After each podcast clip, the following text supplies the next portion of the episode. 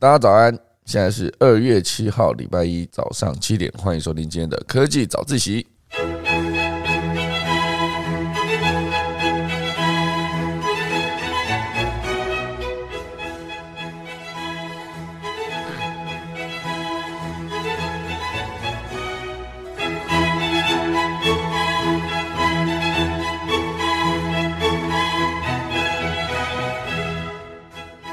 好的，今天第一则呢，要跟大家聊到的就是关于我们的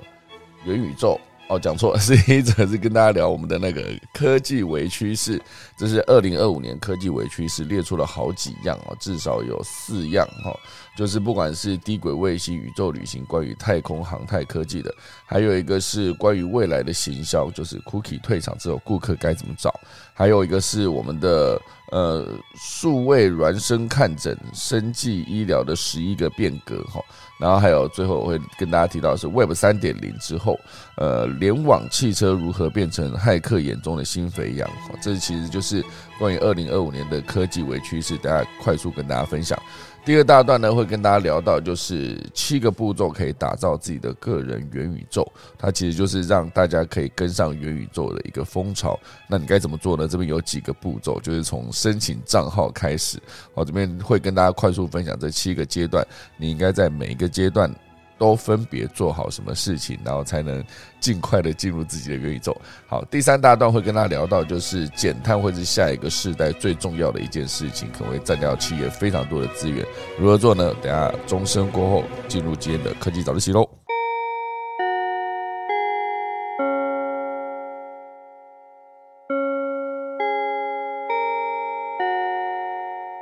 今天跟大家分享第一大段，就是我们的科技微趋势，二零二五年的科技微趋势哈。第一大段会跟大家聊到，就是关于低轨卫星、宇宙旅行以及去外星球采矿哈，就是太空科技它到底会有哪些新的突破呢？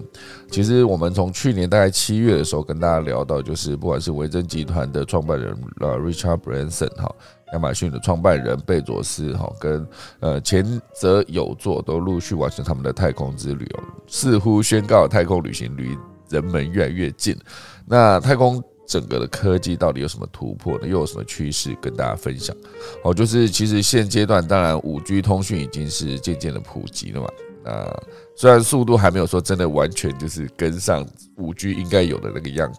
那到目前为止呢，六 G 其实也是大家会去思考，它整个规范是还没有确定哦，就是顶多听到之前 Starlink 就是呃伊隆马斯克的 SpaceX 底下这个公司的 Starlink 这个计划，哦，它算是一个可能会直接走向六 G 定下一个标准的一个。现阶段他们正在用的快速的网络，那当然，呃，二零一九年开始呢，它初次发射六十颗低轨卫星，到现在已经有一千九百颗低轨卫星陆续升空，哦，所以在截至二零二二年的一月呢，注册而且运行中的人造卫星就有一万一千零七十个，哈，其中离地球约两万公里的中轨道，哦，就卫星及。轨低轨卫星合计占了七成哈，所以国家太空中心主任吴宗信就指出，只需要两千多颗低轨卫星就能做到全球通讯，而卫星数越多，通讯速度会越快。好，这也是可以大家去思考为什么 SpaceX 啊，就是那个 Starlink 那个计划要持续的发射低轨卫星上太空。那依照目前的进度哈，大概四年后，天空中就会有一万多颗低轨卫星。哦，如果加把劲，可能不用到四年，两年内哈就可以充满一万多颗卫星。这当然就会有一些好处，当然就是我们的速度，网络速度可以更快。可是坏处也有可能是，当低轨卫星持续发射到太空中，我们的轨道上面可能会充斥着各式各样的卫星。那呃，有一些如果不小心报废的一些卫星，它就存在在那里。那你如果不去处理它的话，它年久失修，或者是你真的需要处理掉某一颗，然后它的你不管是把它推开移动到原来位置之外的轨道，还是你就直接把它做一个简单的爆破，那那个爆破不管你把它炸的再细，哦，就算它可能是一个一公分一不到一公分的碎片，它都有可能在移动的过程中，然后就造成其他卫星的损坏。哦，所以接下来太空中的低轨卫星会非常非常的多，这是一个好事，也是一个坏事。所以这也是为什么去年就有提到说，我们必须要找一个可以把呃低轨卫星处理掉，就是处理太空垃圾这件事情。不然到时候如果越来越多的话，哦，之后绝对会造成一个地球变成太阳系中除了土星之外第二个有一个星环的一个星球。虽然那个星环属于人造的哈，那当然低轨卫星它之后要如何开启六 G 这件事情呢？就是结合毫米波，也就是说高度两千公里内的低轨卫星呢，它其实是。可以在呃建制成本比较低，然后传输延迟速呃时间也比较短的情况下，未来的六 G 时代将融合多种通讯技术哦，整个低轨卫星算是一个不可或缺的技术哦，所以这个我觉得低轨卫星到最后可以变成一个六 G 的一个普及化的一个关键哦。好，那以太空的整个的航太科技来说，呃。接下来哈，气象跟转播都不能没有低轨卫星哈，同步轨道的卫星是算是一个无可取代的状态哦。虽然低轨卫星算是带动整个太空产业的发展主力，但中轨同步轨道卫星还是有它的重要性哦。以距离地面大概三万五千公里的同步轨道卫星来说，尽管监制成本最高，呃，延迟时间最长，但它是因为固定。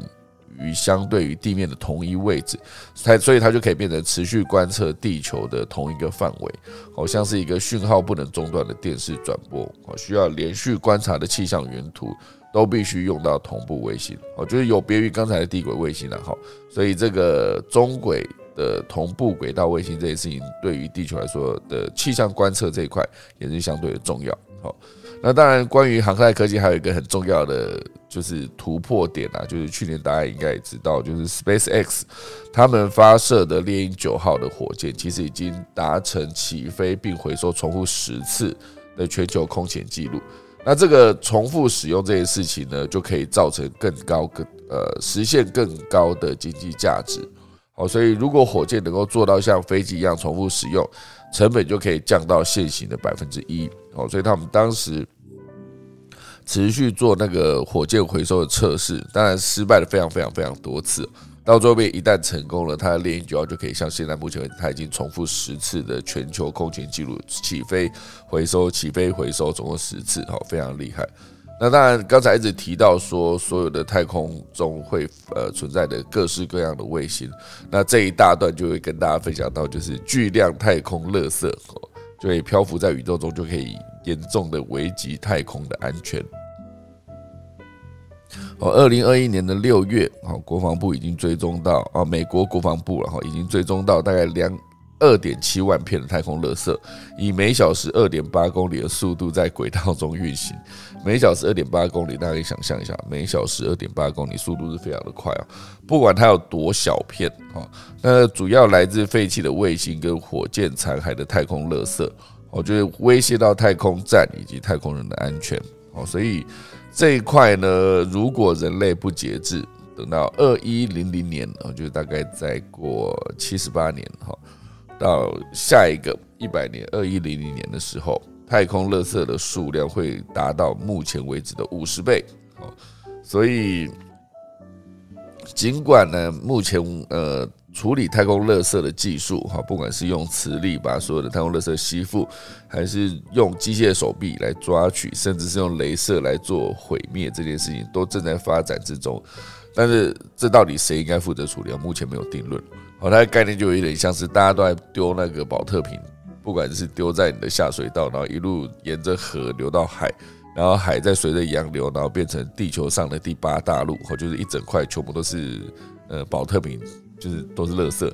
那一块，那不知道到底谁该处理？在太空上面其实也是这个逻辑哦，大家拼了命的发射卫星上太空，可是到最后真的要处理的时候，呃呃，可能那个卫星已经过时了，它已经没办法再继续使用，它就继续在。太空中就是在那个位置，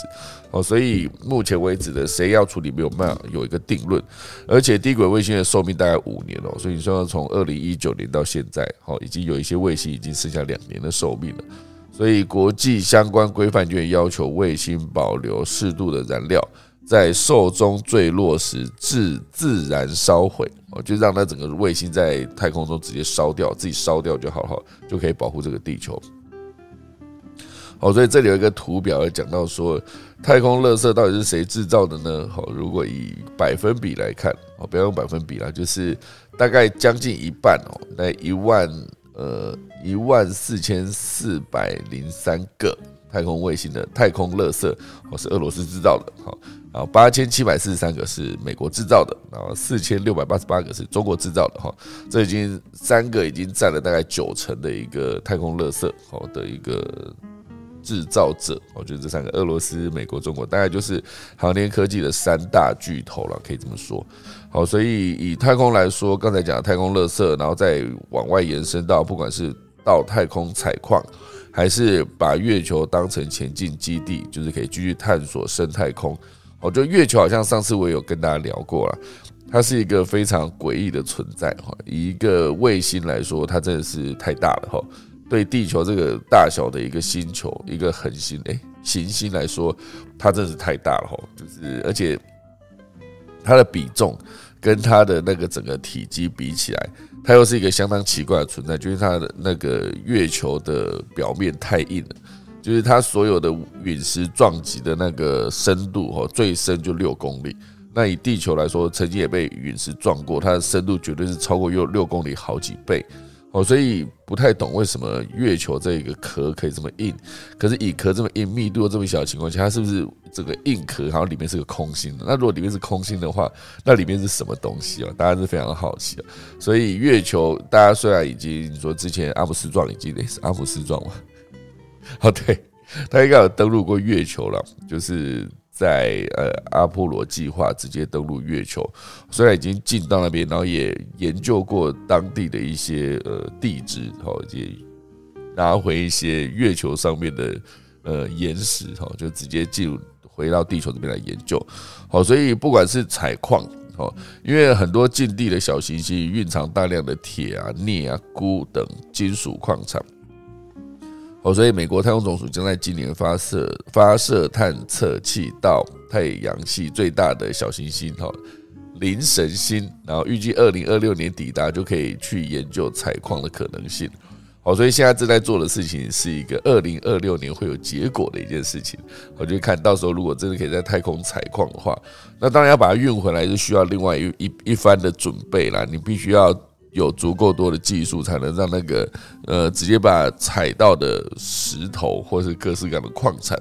然后把它运回地球。好，所以接下来呢，呃，因为我们要开始进行到深太空的探测嘛，好，所以核动力的火箭呢就可以颠覆太空行了。太空船之后势必得要增加续航力，好，所以 NASA 正在积极将火箭。火箭推进器使用的石化石燃料转向效率更高的浓缩铀，就是铀矿，然后就可以设计打造出核动力的太空梭。它这边有一个示意图，看起来好像真的蛮帅的哈。所以不管是整个我们要呃探索深太空，哦，就像之前有发射过的韦伯太空船，哦，韦伯太呃望远镜。哦，它其实发射过程已经可以在二零二二年的夏天就可以收到回传的影像。它现在已经升空了嘛？它之前也是花了好像是一两个礼拜才把它整个叶片张开，哈，就是把那个镜面张开，非常大的一片。好，所以当它整个在未来的十年服役期间，就可以为太空遥望，哦，就探测这件事情做出更大的贡献。那以太空探测当然还有另外一块，就是太空探测车哦，可以替外星探险打先锋。然后太阳能电厂如果之后可以上太空的话，就可以发射能量传回地球哦。就很难想象哦，你可以把那个太阳能的电厂直接盖在太空中，收集足够多的太阳能之后，然后把这能量传回地球。那只是中间一定要有一个接收站嘛。那我就很好奇，就是常常在传送跟接收的中间，如果说中间不小心人经过的话怎么办呢？会不会真的就是马上被烧掉还是怎么样？就是以那个能量传回地球这个逻辑来看，中间似乎是不能有任何的卡住的东西。好，所以因为全球对于干净能源需求越来越日益日益殷切，好，所以整个太空中的能源便引起了注意。那美国国防部目前为止开发新的光电射频模组，哦，就可以将太空上收集到的太阳能传回地球表面。哦，所以接下来不管是探测宇宙，然后收集宇宙的呃一种其他行星的矿产，甚至还有一个我觉得算听起来蛮潮的一件事，就是骨灰可以随着火箭升空，哈，宇宙葬，好，这死后就可以化为繁星了。呃，很多人现在就会觉得说，啊，如果死掉的时候，我们就不要再用树葬，哈，哎，不用再用土葬，讲错了，就不要再有一个棺材埋在地下，不要这样占。占地比较大，面积就就占掉比较大嘛，哈，所以接下来很多年轻人就是说，好，我死掉的时候就会把骨灰撒向大海，哈，或者直接拿去骨灰撒在树下，然后就树葬。那之后有一种更环保的方式，是不是？以后骨灰全部随着火箭升空，就变成宇宙葬，哈，就会告诉所有呃自己的子子孙孙们说，哎，之后我就会在遥望星空的时候，我就真的在天空上，哈，这种感觉。哦，就是骨灰安葬的一个方式，也变成与跟以前不太一样。哈，好，所以这几个全部都是二零二五年有可能会发展的科技委趋势里面的关于太空这一块。好，那因为科技委趋势里面其实有非常多的内容啊，就是包括我刚刚还有提到第二第二大段可以跟大家分享，就是联网的汽车。好，联网汽车如何变成科技啊？骇客眼中的飞扬。好，就是联网科技这件事情，我不知道大家之前有没有看那个《玩命关头八》，应该是第八集吧？它里面有一个画面，我对看来是非常印象深刻，就是呃，坏人为了阻止好人的追击呢，所以他就是直接在，他就直接嗯，害进了所有联网的汽车，然后把那个在。高高楼层停车场的那个汽车，直接把它全部冲下一楼，哈，就是让那些车子直接从侧边突破栏杆，直接让它降到一楼，就仿佛是一个汽车雨，就为了把主角车砸坏，阻止他们追击，他们就做了这件事情。它的重点就是害进汽车这件事。那我觉得车子这个目前为止联网的比例越来越高了，尤其是电动车上线之后。所以所有的电动车原则上都是可以直接透过云端做更新他们的软体，然后所有的资讯也可以及时回传云端。如果出现什么异常的话，云端也都可以直接发现你这个异常的状况。好，所以车子联网之后会变成一个非常重要的一个，呃，它可以使用上更方便，可是同时间它就跟所有的物联网一样，就是它变成骇客骇进来更简单的一个方式。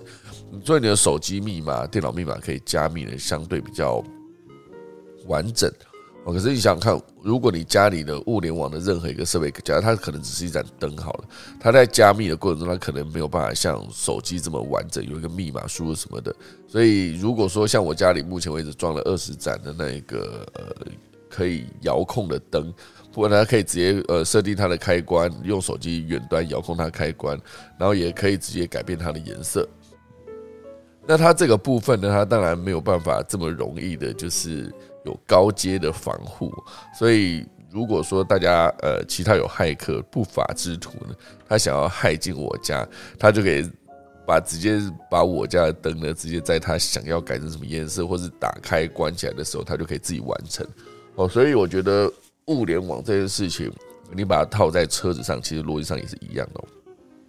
联网汽车接下来会变成骇客眼中的新肥羊哦，所以呃，你要如何去阻止这件事情发生，就有一个十一个资安必懂的趋势哦。所以我不知道大家之前有没有印象了，就是勒索软体哦，近年来肆虐全球嘛。好，不管是之前的一个 WannaCry 哈，就是它阻止你的电脑，应该说直接害进你的电脑，然后造成你电脑无法正常运作等等，这些其实所有的勒索软体进来都是直接肆虐全球。好，所以从科技企业到公共基础设施，如电力啦、供水啊、油管等等，全部都遭受攻击。好像是美国最大的输油管公司殖民管线，好，就是二零二一年的五月，就因为管线服务停摆将近一周。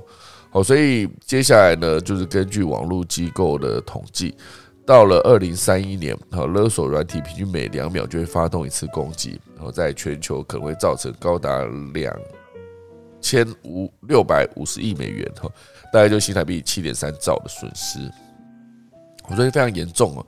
勒索软体接下来会出现在各个地方，可能会在物联网的装置，可能会在社交媒体，也有可能直接在公共基础设施。哦，如果说直接是害进了一个捷运的系统，因为我相信捷运的所有的系统一定都是及时连上网才可以做更多安全的监控嘛。他如果害进了那个我们的大众运输，就是直接让我们的好五湖线整个停摆，好类似这样，或者是直接让我们的高铁系统整个瘫痪，哦，这也是有可能做到的事情。就是讲到骇客，在现在这个时代，尤其是连上网东西越来越多的时候，他们。基本上就是无所不能的概念 就是每次电影看那个演骇客都演得非常厉害，可是真实世界中的骇客呢，他们可能是长得比较低调哦，再也不会说真的是一脸就是骇客很帅的样子，因为毕竟我对于骇客这个的想象，就是他第一个出现在我人生中的画面，就是在《挖 Fish》的剑鱼里面，休杰克曼演的一个骇客，就是帅嘛哈，他是帅又聪明，破解各式各样的网络密码，他都是做得到这件事。哦，所以我之前看过一篇商业周刊的报道，就是他们访问了一个骇客，然后就在访问的当下，哦，记者就在跟骇客在那边聊天嘛，哦，可能在访问开个头，自我介绍完之后，关于这个记者的所有身家大小、所有的学历、经历，全部被这个眼前的骇客翻出来。他们之前是没有见过面的，就在那短短的自我介绍，可能在一两分钟的情况，一一两分钟的时间内，骇客就在这个。记者的面前，把他所有的资讯全部列出来，哈，就是给那个记者直接来一个下马威，上了一课。哦，就是骇客的存在算是一个非常，他可以，呃，如果他心存善念的话，可以让这个世界变得更好。他如果说只要稍微走偏了一点哦，他其实他要去做勒索软体也是做得到，就可以马上拿到很多的钱，哈。所以我觉得。接下来呢，因为是 Web 三点零的时代嘛，哈，由人工智慧驱动服务、去中心化的数据架构以及边缘运算组成的 Web 三点零，算是未来主导产业未来发展的一个关键科技。未来呢，在网络上的所有的资料都将以去中心化的方式储存。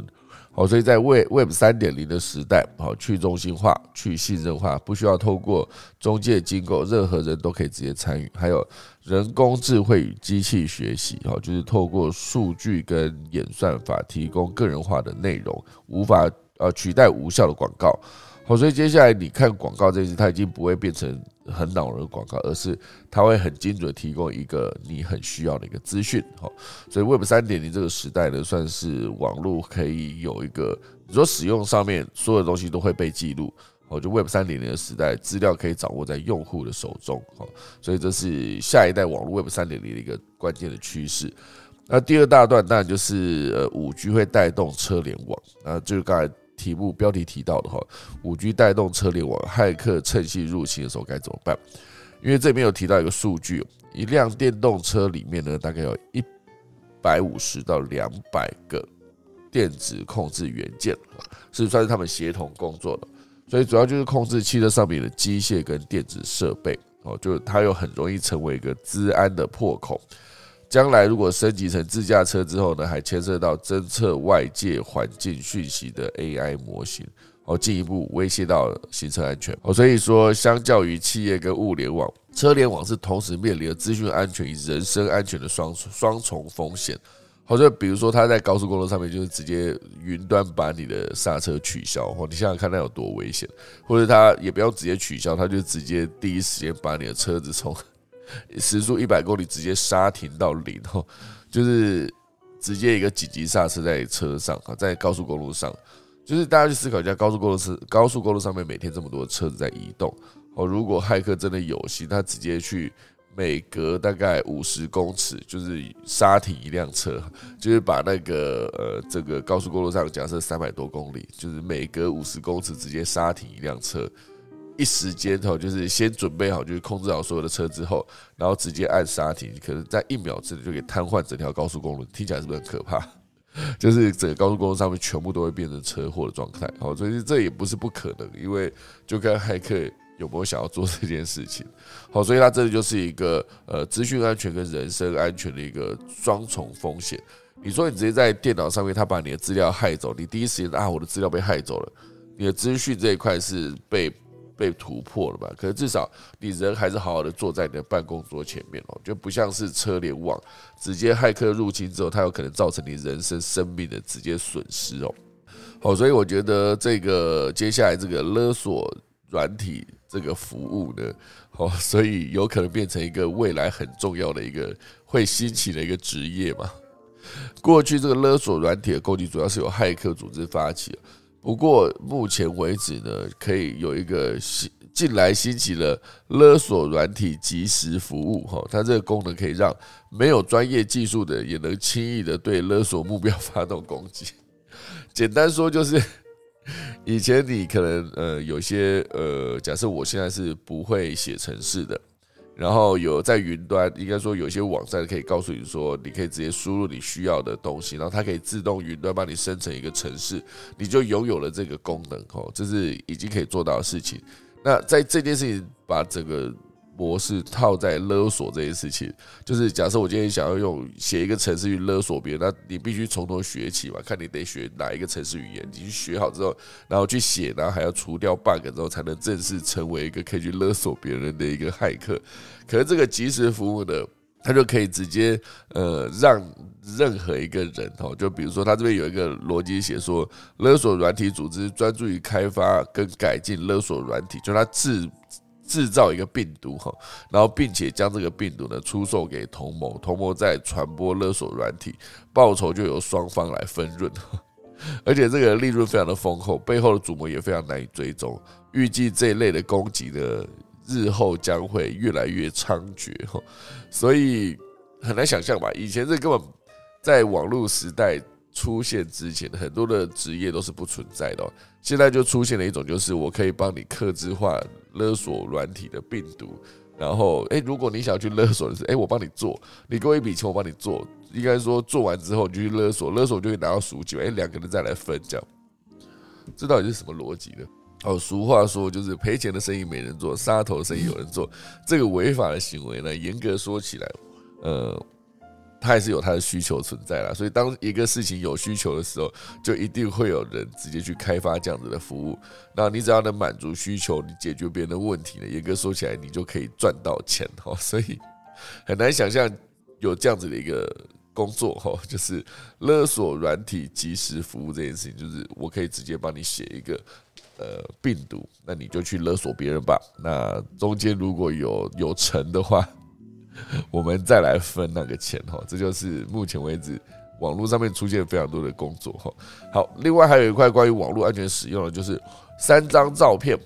好就可以当做一个骗人的一个工具哦。因为 Deepfake 这个技术可以轻松的操作舆论、操纵舆论哈。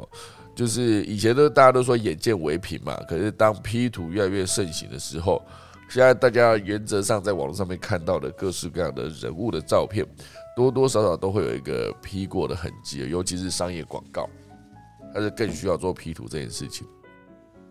所以之前好像英国有一个法律，就是直接定说，如果任何诶是英国嘛，好像我忘记之前有讲过，就是有一个国家，它直接定一个法律，就是说，如果你今天有 P 图，你必须让你的消费者很清楚知道你到底 P 了哪些地方哦，才才能证明说，呃，并不是整个的，比如说他今天是。皮肤原本就是不好，有一些痘痘、疤痕这样子。然后当他 P 过，哎，应该说广告都会讲说，使用这个产品之后，他的整个皮肤会变得更好。可那皮肤变得更好，有可能一部分是因为这个产品有用，另外一部分则是他是用后置让他的皮肤变得更好的，所以这是有可能发生的事。那照片如此，以前大家会觉得说照片。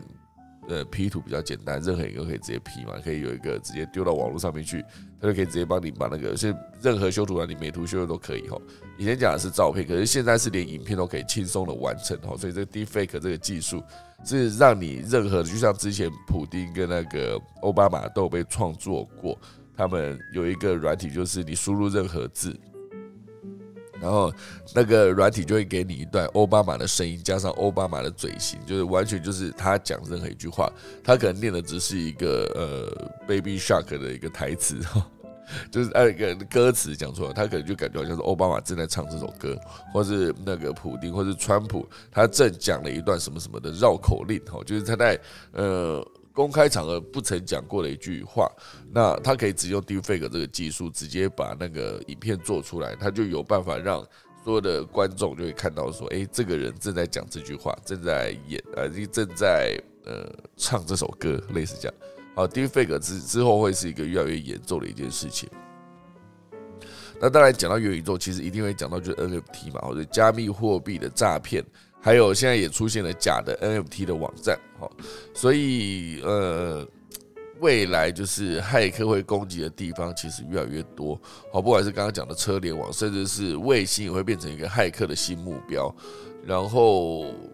我觉得卫星这件事情，其实很多电影有演了，就是在演说可能在地球表面上面按几个键，然后他就直接跳一个画面是在太空中，卫星就直接改变了方向，然后他就说：“嘿，现在这个卫星已经被我控制。”哈，那有些卫星是可以直接发射太空武器的，而有些卫星是可以直接透露那个关键的资讯。所以，当这些资讯全部都掌握在骇客跟不法分子的手上的时候，其实就有很多的电影都是这样演嘛。他必须有一些英雄出来解决这件事情哈。所以，卫星成为骇客新目标也是一个不难想象的一件事情。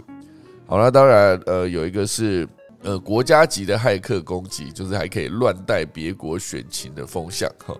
所以，没有烟消味的网络战争呢，正日夜不休的在虚拟世界里面悄然开打。哦，所以很多的骇客可以直接入侵政府组织，然后收集情报，然后这些国家级的骇客攻击越来越普遍，包括攻击手段有包括说窃取军事机密，然后散播假消息等等，全部都是这个国家级的骇客之后可以做的事情。好。所以我觉得骇客接下来会害的地方非常的多，包括工厂设备啦，然后企业哈走向云端之后，它的私有云跟公有云中间的混合云，它就会变成一个骇客。假设今天我的关键资料如果不小心存在云端被被盗走，它有可能会直接造成这个公司的损失，因为里面可能会包含一些技术含量比较高的一些内容。好，所以有一些什么关键的配方啦，或者进关键的步骤，很多的公司它都会把这一块直接锁在自己的保险箱，就是一个文件档案，可能是一张纸本，锁在自己的保险箱里面，就不用担心它会外流哈。就是可以想象，就是可口可乐配方就是这样子存着的哈。所以很难想象有一天，如果可口可乐配方就是直接公布之后。当全世界的饮料厂商都可以循着这一份配方直接做出一模一样味道的可口可乐，那它可能就没有办法在全世界继续主导饮料市场的一个龙头哈。好，所以我觉得骇客会存在在在任何一个地方，所以接下来每一个人对于自己个人资料的使用呢，其实你可以去思考一下，你如何。更小心了。你真的不想要曝光的东西，你就把它存在某一个硬碟，或是某一个那个记忆卡，然后把那个记忆卡就是直接拿出来放在自己的抽屉。再怎么样，它就不会有连上网被盗走的问题。因为不管是你现在是用 Google Drive 还是 iCloud，它其实都存在这样的风险。好，所以当你今天把那个，甚至你真的担心有些照片被看见的话，你就直接把照片印出来，然后放在自己的相簿里面。那一定就没有外流的风险哈，所以我觉得大家可以去思考一下，这个关于自己个人资料该如何保护，它是一个很重要的一件事情。好，所以我们的二零二五年的科技为趋势的，刚才讲的是关于太空产业，然后还有一个是关于那个资讯安全产业，哈，就是这两块。那当然，其实还有另外两个，就是关于生技医疗啦，还有关于那一个呃未来的行销浪潮也会被科技改变这件事情，就是。快速的跟大家提到标题就好了，因为我觉得每一个文章都写的非常的完整，就是它列出来的内容都有十几条，好，所以你看今天前两则讲完，哦应该说第一则的前两小段讲完就已经三十四分哈，好，没关系，我们就快速的进到今天的第二大段好了。第二大段呢会直接讲到是关于元宇宙，好，元宇宙这里有一本书叫做《二零二五年的元宇宙趋势》，哈，里面就有提到有几个七个步骤。它的概率会有点像是我之前看那一个有一本书，就是教你开始如何研究比特币这本书。它其实里面也是分成好几个步骤。第一个步骤当然就是你如果因为很多人在喊呃比特币啊，或者喊那个虚拟货币，或者喊那个 NFT，就是研究了很久。可是当他们就是一直在旁边看，他没有直接跳进去参与的话，他其实就是会比较难呃。快速的收集大量的资讯。这概念就有点像是，就是之前很多人就说，哎，我想要研究美股，买美股，就是看了老半天之后，然后就是一直存在，就是看，然后发现它涨非常多的时候，才懊悔说啊，我当时怎么没有买哈？那你一开始就有很多人会想说，我都没有在研究这些股票，不知道要从何开始。可是有一种最简单的。正式开始的方法就是，你就直接申请一个账号，然后直接花一笔钱，直接把它买下去。买下去之后，你就会自然而然就开始关心哦。因为之前这个事情感觉你好像跟你没什么关系，是因为那是别人的东西哦，你好像不痛不痒。如果说你今天真的是花了一笔钱，你直接给它买下去的话，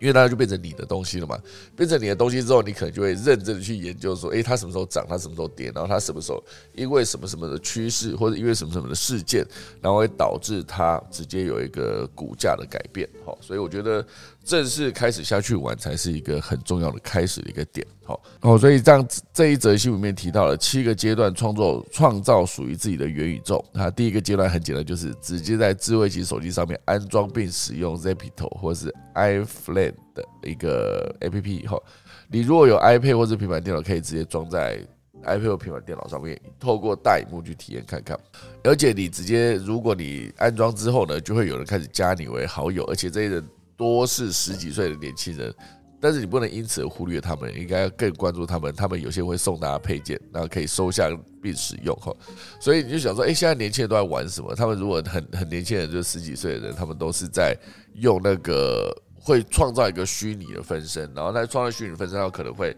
花一整天的时间去把这一个人的人物的脸，把它捏得跟本人更像。我觉得，如果说自己身上有什么特征，表脸上有什么特征，比如说你有一颗痣啦，或是你有在戴眼镜，或是有一个非常经典的发型，大家可以看到从小到大就是看到你发型都一样这种概念，他就可以直接做出一个跟自己非常非常像的一个造型。我像我之前有一个朋友，他在二零零五年我们在玩 We 的时候，他就是可以直接创造出一个自己的虚拟角色，因为那个人他其实脸上有个痣，而且他还留了一个胡子，然后他的脸型也非常的呃。明显哈，就是他做出的那个表情，应该说他做出的那个人偶，就跟他本人真的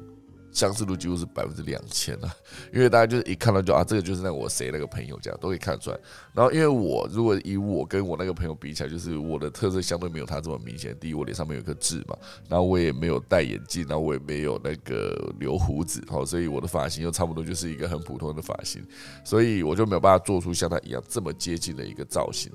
那这个第一阶段了，我就回到这个刚才讲七阶段，第一阶段哈，所以你就可以直接去下载并安装使用，然后最重要就是会有人开始加你为好友，那你可以直接从跟这群年轻人交朋友的过程中去更了解他们在想什么，以及更清楚知道说他们是如何在看待这一个元宇宙这件事情，大概就是跟一个吃饭喝水跟正常社交一模一样的状态吧。我想这个第一阶段哈。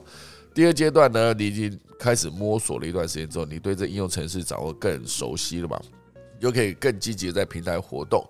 然后跟好好的装饰自己的虚拟替身哦。一开始你可能就下载，你做一个大概像，这样就好了哈。你如果接下来第二阶段你好好装饰自己的虚拟替身之后，你的好友数就会慢慢的增加，你就可以增加更多的朋友，甚至你可以开始举办活动。你在举办活动过程中呢，就是如果有不认识人参加，并且在空间里面东张西望，你就可以好好的欢迎他们。所以我觉得这个互动就可以更热烈一些。然后，因为大部分使用者可能真的都是十几岁了哈，可是你不要认为这是浪费时间哦，就是希望可以从这群人中间去激荡出更多的想法跟创意。好，这是第二阶段。第三阶段呢，你可以直接在电脑的浏览器上面进入 Gather Town。，Gather Town 就是我之前有在使用的，好。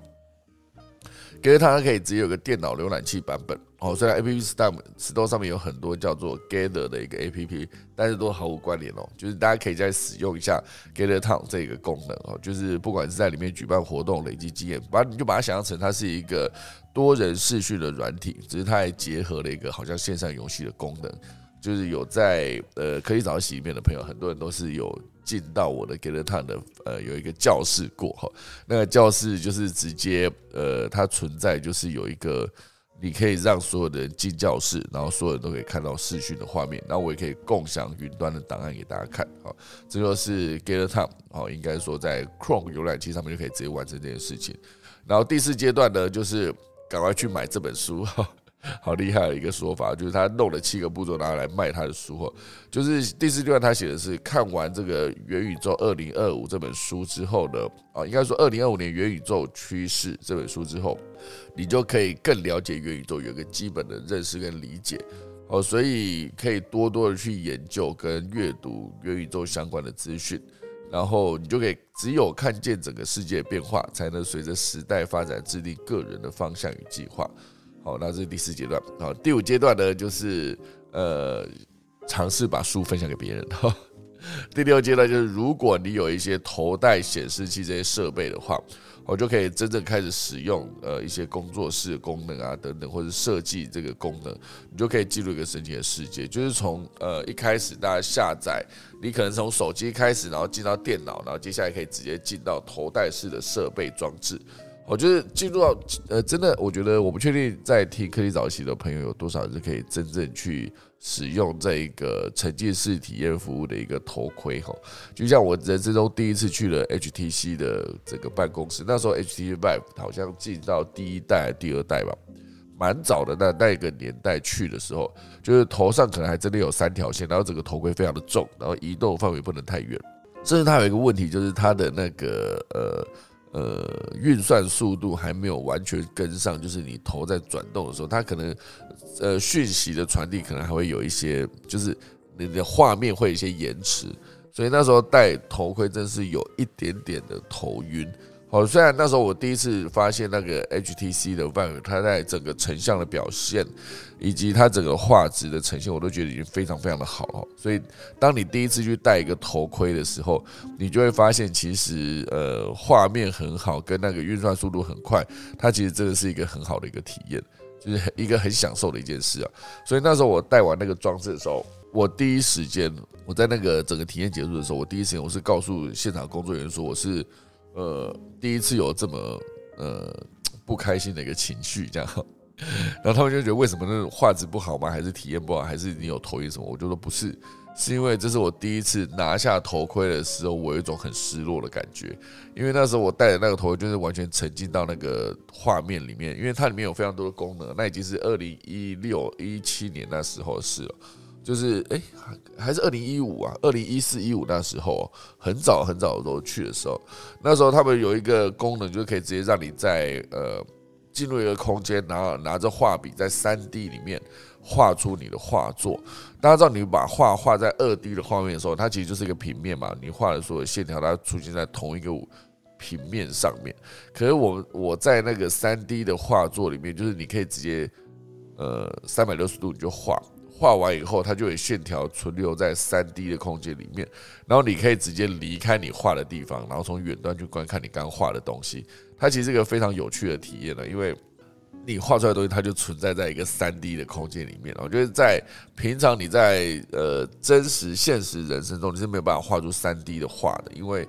呃，它必须要悬浮在空中嘛，悬浮在那个好像没有地心引力般的存在。好，所以第一次我在使用呃头戴装置的时候，哦，就是这个体验。那当然后续有更多的头戴装置的体验，就是包括玩游戏啊。玩游戏可能会包括一些比较简单的，就是呃射击游戏、杀僵尸啊，或者看风景啊，或者是一些呃单纯的只是在做旅游的体验这种等等，它其实都是一个还不错的一个经验，因为内容会越做越好嘛，那头盔会越做越轻，现在甚至已经不用再插电了，不用再有三条线在那个头上，然后它可以直接有一个。头盔它就可以直接联网，然后联网的过程中还可以直接跟旁边也戴着头盔的做互动，所以接下来会做的越来越简单啊，有没有可能就是当它变成呃一个很简单的一个一顶帽子哈，就是一个这么轻薄短小的一个东西的时候，对于之后的推进跟发展应该是更有帮助。哦，这是第六阶段，你甚至可以直接去拥有设备，就可以开始正式的去使用。然后第七阶段呢，就是你可以在不清楚元宇宙的人开始面前分享自己的知识跟见解，向越来越多人传达跟分享，自己的水准呢也会成正比的提升。这边讲的第七阶段就算是一个最后阶段，就是你大概收集了资讯之后，你做了一些体验，然后去教别人如何，呃，也不要说教啊，就是分享自己的使用经验给没玩过的人。我就是协助别人去建制一个 Zepto 的账号，或是建制一个 Gateron 的空间，然后邀请所有朋友来做客，或者是你就直接有真实的头盔，你就在家里也不要吝啬，就是找朋友来一起玩，就是让大家来看看整个如果没有戴过那个虚拟世界的头盔的时候，他们会是一个什么样的体验？如果体验完之后，才才能真的让大家呃更了解这个空间。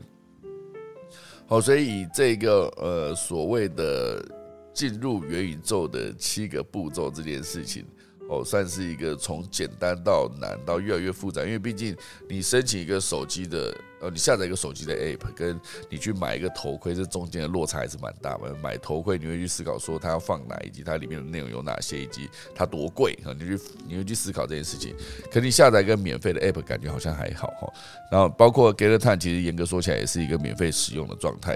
好，所以大家可以真的从这个角度去思考一下，我在元宇宙里面到底要玩什么？好。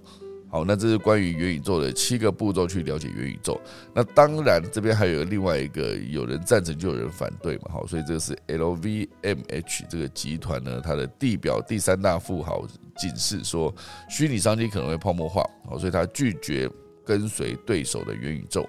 好，所以这个算是奢侈品的品牌的执行长就表示，元宇宙可能会泡沫破裂，他们暂时不打算进军虚拟领域。哦，这其实就是一个选择了。我觉得任何的企业在面临新科技的时候，你可以选择第一时间去跟随它的风潮，或者是在旁边观看，等到足够呃发展足够成熟之后，再一举拿出资源来，然后在这个领域里面打下自己的一个名次，哈，就是让自己有一个呃，在这一个 L，比如说 LFT 好了哈。呃，各个品牌都相继推出 NFT 的产品，那 LV 他们却出面喊话说，他们很警惕元宇宙泡沫破裂，所以他们不打算推出 NFT 的产品，然后也不会卖虚拟的运动鞋。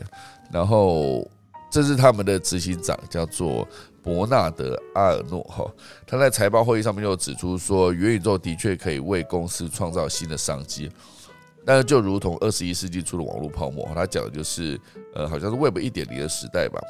哎，应该是 Web 二点零的时代哦，就是当时有一堆企业想要成为 Facebook，但是只有一间公司成功。好，那包括在二零零零年、两千年的那个 Web 一点零的时代，也是曾经经历过一一次的网络泡沫。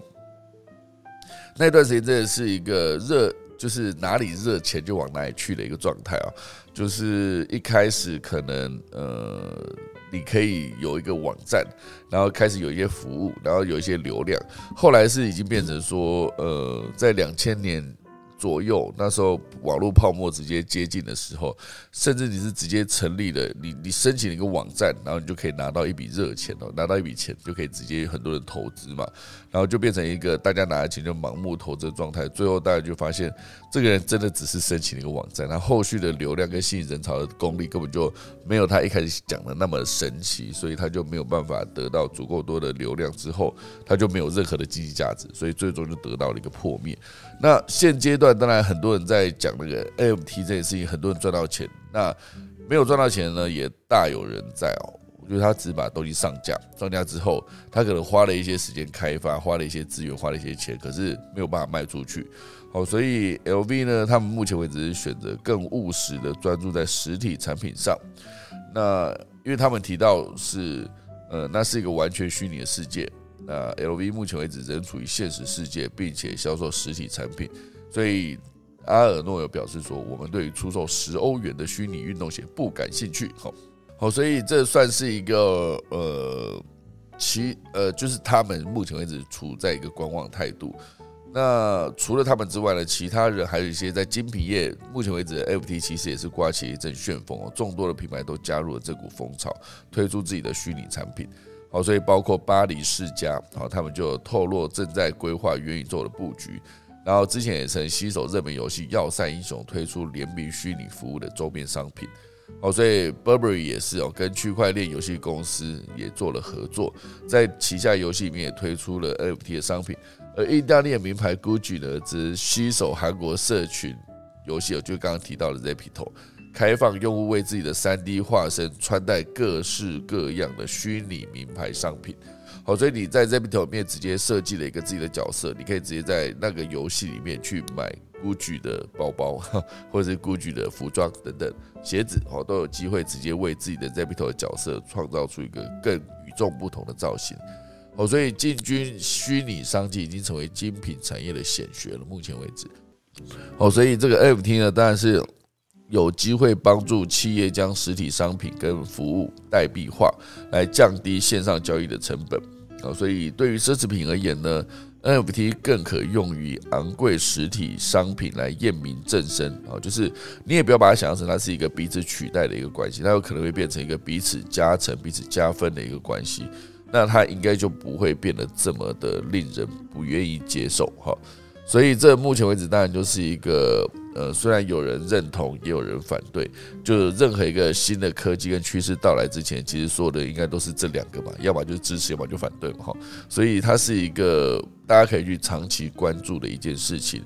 持续在投资这一块，或者持续有新的一些合作出现的这些品牌，跟持续深耕自己实体品牌的，目前为止是没有对错了，可是有可能目前为止做这个决定会。造成后续假设真的二零四零年的时候，有没有可能 L V 就回过头来想说，哎，我们在二零二二年的时候一开始没有跟上这股热潮，是对还是错？哈，就是长久下来还是可以看得出一些任何时间的抉择。我就像呃之前柯达，柯达在卖底，柯达在卖底片，哦，就是后来。当底片不再盛行，大家都走数位相机的时候，它就必须要么就是破产，要么就是转型嘛。那提早进入的跟后续才进入的，因为提早进入它是有机会抢占一个市场的先机，拿到更多的一个收入。可如果说你选择一开始不要的话，那必须就要自己去承担后续当初做这个选择的一个风险哈。所以这是目前为止 LV 对于 FT 的一个态度。好，这个是今天的第二大段。第三大段呢，还是跟大家聊聊减碳这件事情哦。减碳是下一个世纪的最大挑战哦。那啊，下一个世代啊，从能源到太空科技，我们目前为止有十项科技来减少碳的排放。好，这十项科技是哪些呢？我就是在气候变迁里面，有一个脱碳技术非常的当红。哦，就是呃。欧洲议会有通过一个法案，规定欧盟在二零三零年的碳排放必须比一九九零年减少百分之五十五。好，就是经过四十年，你的碳排放量必须减少百分之五十五。这其实相对是很困难的一件事情，因为呃，你说船啊，那个各式各样的船越做越大，车子排气量越做越大，然后大家为止，目前为止呢，在使用。呃，碳排放这件事情，绝对就是你如果没有加入科学减碳这个目标，其实或者是一些车厂，它没有真的去改变成走到电动车这个逻辑的话，其实当当它车子持续设计下去的时候，它其实排放量会一直增加了。如果你经过了四十年，你要把你的碳排放减低百分之五十五，它其实相对是。很难的一件事，它必须让在任何的企业都必须有一个大的转向，不然它其实是没有办法直接做到这么快速的做到这件事哈。所以在呃气候变迁这个脱碳技术当红的前提下，当然是各国的法规规定还是有助于整个脱碳或者减低碳排放一个重要的一个步骤。哦，所以在农业这边当然也是哦，有一个叫做固碳自肥的作物哈。植物就是可以利用固固氮啊，讲错不是碳了固氮，固定的固啊，然后氮气的氮哈，就是气体的气底下那个米改成一个盐哈，固氮取代施撒肥料哦，所以这其实算是一个，因为目前为止全球人口不断增加嘛，所以呃。农作物哦，粮食也是一个非常重要的一个存在。如果你没得吃，其实人就没有办法继续活下去嘛。但是要维持全球作物每年的生产，就必须要产生一亿一千万公度的氮哈。就是哦，应该讲错了，就是你生产每年呃，全球作物每年生产都需要这么多的氮哈，一亿一千万公吨。这个氮的肥料的生产是转化空气中的氮作为植物可用的氮，透过这种转化而生产的肥料就可以支援全球大概百分之五十粮食生产，我觉得大概是全球初级能源需求的百分之一样。不过这还是一个对的方向，就是你持续把你的氮，就是生产作物需要的氮。去做这样的生产，对未来的地球来说也算是一件好事哈。那在生物化学这个领域呢，检测气息以诊断疾病哈，就是接下来如果你可以想象一下，吹气会远比抽血更简便。就如果说你现在在道路上面去检查酒驾，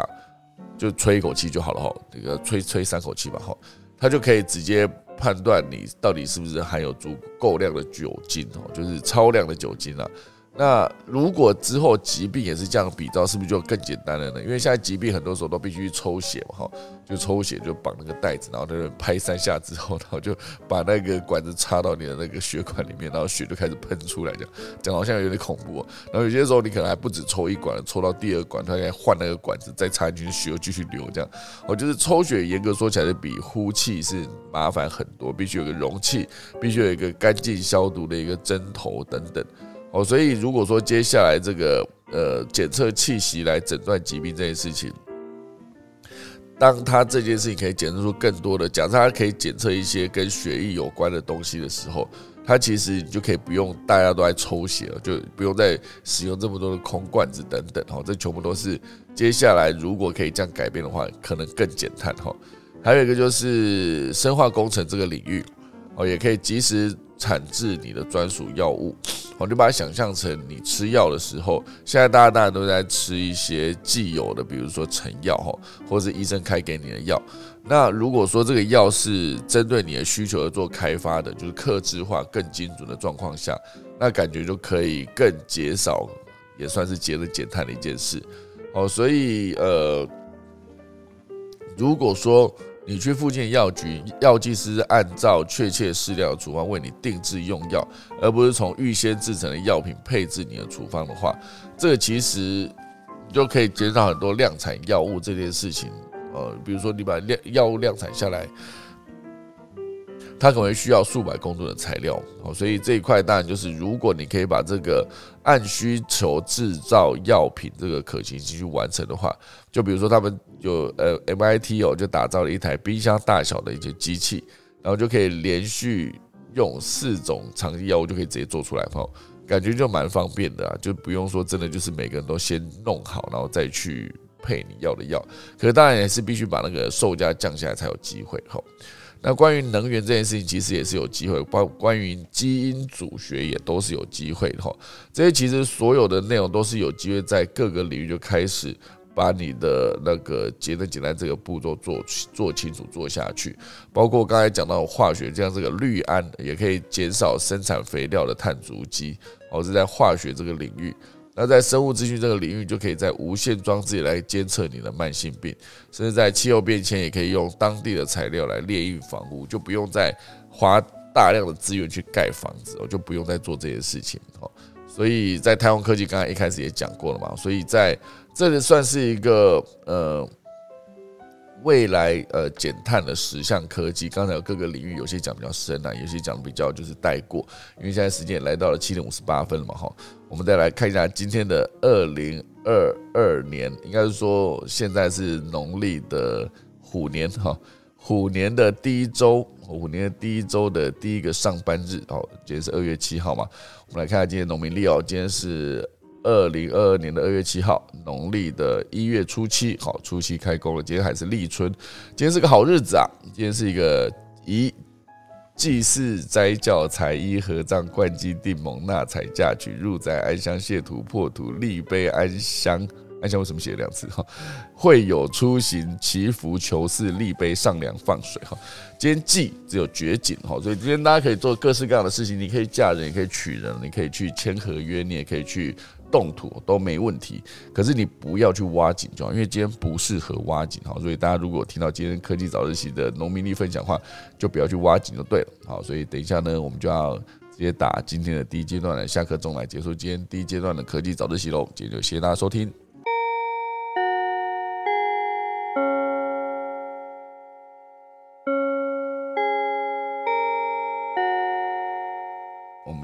来欢迎我们的何明老师的音效什么？哦，这个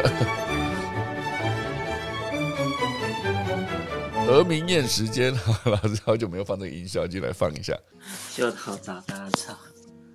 哎，今天第一天上班哦。没错。还是先跟大家讲一下新年快乐。哦，对对对对，大家新年快乐。呃，我这边其实今天秀导谈蛮多的嘛，哈，从科技为趋势，谈的是治安跟太空科技，然后后面谈元宇宙，再来讲减碳，这议题都很大。那嗯，其实我是哎，我先想到说，我们过年的时候，其实很多的包装都蛮浪费，呃，真的，对，我们现在还是没有改进这个部分哦。其实大家看很多的礼盒，事实上。我是觉得蛮大而无当的啦，大家都还是习惯说有这样子的一个包装，那甚至里面的内容物事上是那个量，里面的实呃就是应该怎样讲，材积或怎样事实上是远低于外面的包装。我觉得我们当然今天讲很多的科技，可是我们怎么样从我们那个生活风格里面去改变，我觉得是很重要的。那嗯，其实很多的这一部分。未来个人可以去做很多事情，或者去发动，我觉得还是有很多的机会了。所以，嗯，我只是想到说过年期间看到很多的礼盒拆下来以后很可怕。嗯，这一部分除了科技以外，我们应该可以做很多的事情。那为什么谈到这个部分？哎，秀导要讲话是不好意思。没有了，我刚刚讲了一个真的而已，因为我确实我我也丢掉了非常多的包装，我每次打开都发现，哇，这这。有必要包成这样吗？为了礼盒，对啊。嗯，所以其实，哎，明年搞不好，我我可以来想一个什么活动，来把这个礼盒真的改一下，啊，变成一个蜂巢，看看有没有可能，搞不好就已经有帮助了。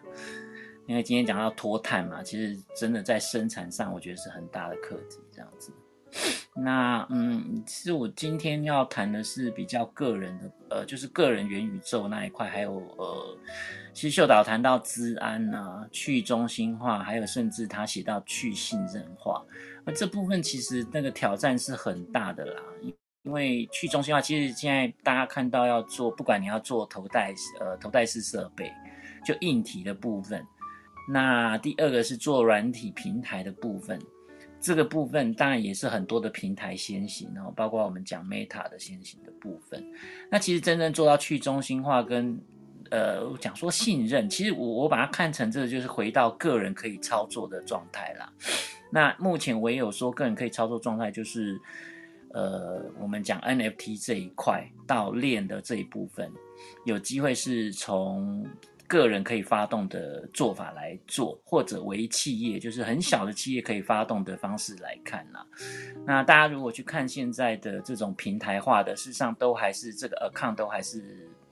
呃被摆在跟平台对等嘛。所以你很多的资讯或很多的呃可以管理或可以操控，都还是在平台的上头啦。这个未来要转换的话，其实就是说。呃，如果大家可以比你说网络的话，网络现在有电商嘛？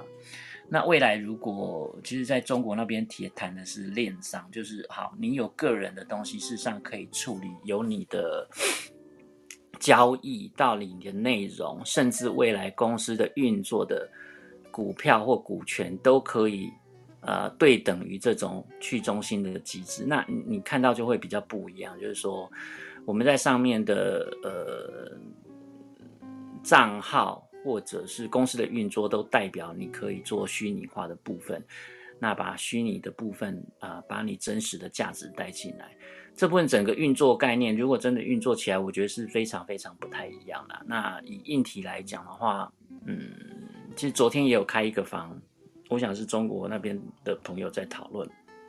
那种硬体应该要三到五年的时间，可是你整个平台运作跟链的部分有办法被小企业应用，或甚至个人来用，你的内容创作就有办法直接去把你公司或者个人的内容价值带出来。我觉得这部分目前我看到的，嗯，变化或可能性还小了哈。目前其实为什么 NFT 那么红，都是在从币的交换到非同质化货币，就是这个 NFT 的交易的这种呃涨幅来看，都还是交易性的价值。比较不是回到真正你创作的价值，到后面运作，比如说企业实体运作的价值。那我自己比较认为说，如果回到个人呃比较小企业或个人运作的价值这一块，有办法把现在大家公司运作或者实际资产的价值，或者说虚拟资产的价值同步的去做这种链的运作，我觉得才有机会达到所谓的真正的去中心化了。目前来讲，这一部分我是觉得都如果一旦回到平台，就不太可能去中心化。所以目前整个在架构的观念，我觉得嗯，我还没有看到任何一家有往这个地方走。那这部分如果未来可以去真正有新创企业来处理的话，我觉得可能会带动更多的可能性啊。当然是我目前看到在元宇宙的部分。OK OK，老师，那你接下来有很多元宇宙的案子要看吗？我会先去给个演讲案子看不，我我事实上已经看了一些了，呃，可是不，嗯，应该是不是谈元宇宙，就是目前来讲就是实体进进虚拟，虚拟进实体，比如说 AR，就是在呃，就是实体上叠加虚拟嘛，那 VR 就是虚拟叠加实体，然后再进呃新的场域，比如说呃在台湾在高雄的亚湾的场域。或者在不同地方的场域，目前的发展都还是这样子了。嗯，那 NFT 的话，事实上大家就是目前都是从交易的方向来做，所以我觉得它，嗯，其实还真的不太到我认为元宇宙的样子。那我觉得基本上游戏化这一部分可能会先走嘛，所以大家应该会看到很多的，嗯，我想年轻人会出来做新的游戏，试着去把，嗯。在游戏空间做一些元宇宙，或者有一些呃币的交换，或者链的链的机制先做进来。我觉得目前看到台湾大概这一两年，如果有一些新创往这个地方走，一些年轻人往这地方走，可能会有一些新的呃局面会出来。目前看到是这样子。OK OK。好的，老师，我接下来真的要挑时间跟你那个录那个 p a c k a g e 的专访，因为这是我新年回来一个目前为止正在进行的重要工作，好不好？就是我的 p a c k a g e 的专访。好，那今天就感谢老师啦。然后我们来看看接下来的，哎，郭芭比有在吗？郭芭比，哎，郭芭比的音乐是哪一个？郭芭比在吗？来来来，赶快来邀请一下。新年快乐！新年快乐！哎，你是有这个对？哇，郭芭比时间。很久没用，来用一下。对 对对，荒谬的音乐。对，早安早安。今天早安，今天跟大家分享一则，哇，这个很名字很长。联合国教育科学文化组织科学 科学研究员团队，这是他们潜水员的新发现。他们在南太平洋的塔希提岛，就是我们说的大溪地，他们在海岸潜水的时候，发现一个非常巨大，然后从来没有见过的珊瑚礁群，然后整片连绵的长度有三公里。是我们一般用行走速度，如果从头走到尾的话，要花花三十几分钟。就是，然后它的宽度范围在三十到六十公尺，然后当中有一个一个最显眼的主体，就是像玫瑰花一样，而且是一朵直径两公尺的玫瑰花。然后，因为热带地区的珊瑚礁，它大部分都是散布在水下大概二十五公尺左右的浅水区而已。然后，但是这个全新的发现还没有办法取名的珊瑚礁群，它是在三十一公尺以下发现的。这个深度，呃，发现珊瑚礁的位置其实很特别，比较难研究，因为它是在中光区的位置。意思就是说，呃，除了珊瑚它自身接受的光源比较少之外，它处于这个深度，就是要深不深、要浅不浅的尴尬区域。潜水团队它需要。开发新的技术，就是使用一些含氦气的空气啊，然后消除深海的氧气跟氮气引起的幻觉，让它才能让他们可以长时间的探索这个深海。那这个研呃发现也表明，就是应该还有很更多就是大型的珊瑚礁存在这样就是深海的人类盲区，所以非常重要。然后刚刚有提到减碳嘛，因为这个跟环境就是珊瑚它的生存跟我们就是环境的影响。就是很很有很有关联这样子，它给我们肉眼比较多的印象就是比较接近植物，但是因为它不会移动，其实它是有很多个就是珊瑚虫单体组成的动物，呃，但它们大部分都是透明的，所以才会有这样子我们觉得它植物的错觉。然后另外我们看到就是那些就是很缤纷颜色的珊瑚是。共生藻的颜色，然后加上呃珊瑚虫本身的色素形成的，所以当环境变坏或比如说水温太高、污染或是光线不足的时候，这些光合作用的共生藻它们会死亡或离开，没有它们交互作用，就只剩下我们会看到就是那种灰白的珊瑚，就是呃我们很常听到的珊瑚白化。那珊瑚礁它对海洋生态影响多大？我们可以先想象，就是珊瑚礁群它就是一个热带雨林。然后在一个很庞大的珊瑚礁生态系当中，可以观察到就是大概一千五百多种鱼类，在这里的物种多样性是很惊人的。而且珊瑚它其实本来是一种就是寿命很长的动物，只要环境的条件够好，它是可以活到比较老老的。但是它们就是很敏感，就是现在极端气候、海水升温都是珊瑚的环境压力。看到它们白化之后，其实是还是能救的，因为它还没有死。呃，所以还才会有很多环境的保护团体呼吁，就是重视珊瑚的检测跟富裕。嗯，有兴趣的朋友可以搜寻 Lab Science 的报道观看。以以上跟大家分享。哇，所以珊瑚白化之后还是有救的，就对了。对，是还是可以救它，它还没有死透。只是我们看到，就是它，呃，动身藻离开之后，它就不会有那一些就是很漂亮的颜色。哦。然后就是我们看到就变它的骨骼而已。那这个时候如果帮它复育的话，它还是有机会让那些共生藻回来，它就是还是会变成我们看到一般看到那种五颜六色的珊瑚。嗯。哇，这感觉如果常潜水的人就会很很关注这个议题哦，因为我我自己比较少看到，顶多就是你说。这这跟观音的藻礁是有什么关系吗？好像有一点的，它也是礁嘛，对不对？珊瑚礁是吗？还是藻礁跟珊瑚礁是一样的吗？完了，我这样连这都不知道，好糗。好吧，我自己再去研究一下。它就更它就更不同，因为藻藻礁它就更不同，就是有，但是它们跟环境影响都是很类似，因为它都属于比较敏感的，然后都需要靠这种交互的光合作用去生存，然后就是可以靠它们来观测周边的环境。哦，因为环境好的话，他们其实是可以就是存活很久的。嗯嗯嗯嗯，没错。好的，感谢你今天开春第一天就带来一个这么重要的环境相关的消息。我觉得这个好像最终还是会回到，就是人活在这个地球上，我就是一直在 害其他的物种灭绝。所以如果有一天，人类灭绝，那其实对人类来说是个人类末日，其实并不是地球的末日，也不是世界末日。可能就我自己看到看到一篇文章，哎，看到一支影片，他写的就是一个一个一个。呃，就是如果人类消失在多久之后，然后呢，可可能呃，这个地球会变什么样子？跟马路上面开始长出一些植物，然后在多久之后呢？然后所有的钢筋都会直接就是销毁，掉 就是诶怎么锈蚀之后，然后就直接倾倒，就是毁掉，然后就可能多久之后，就是可能这个地球就仿佛人类从来没有住过这样。这是一个大胆科学假设里面一片一一支影片，我觉得蛮有趣的。好，感谢古巴比今天提醒这件事情，好不好？那如果大家没有要特别讲什么新年新希望的话，那我们等下就要直接打下个钟结束今天的节目了，好不好？还还是有谁再再问最后一次哈？没有人要讲话，好，那今天就现在打下个钟喽。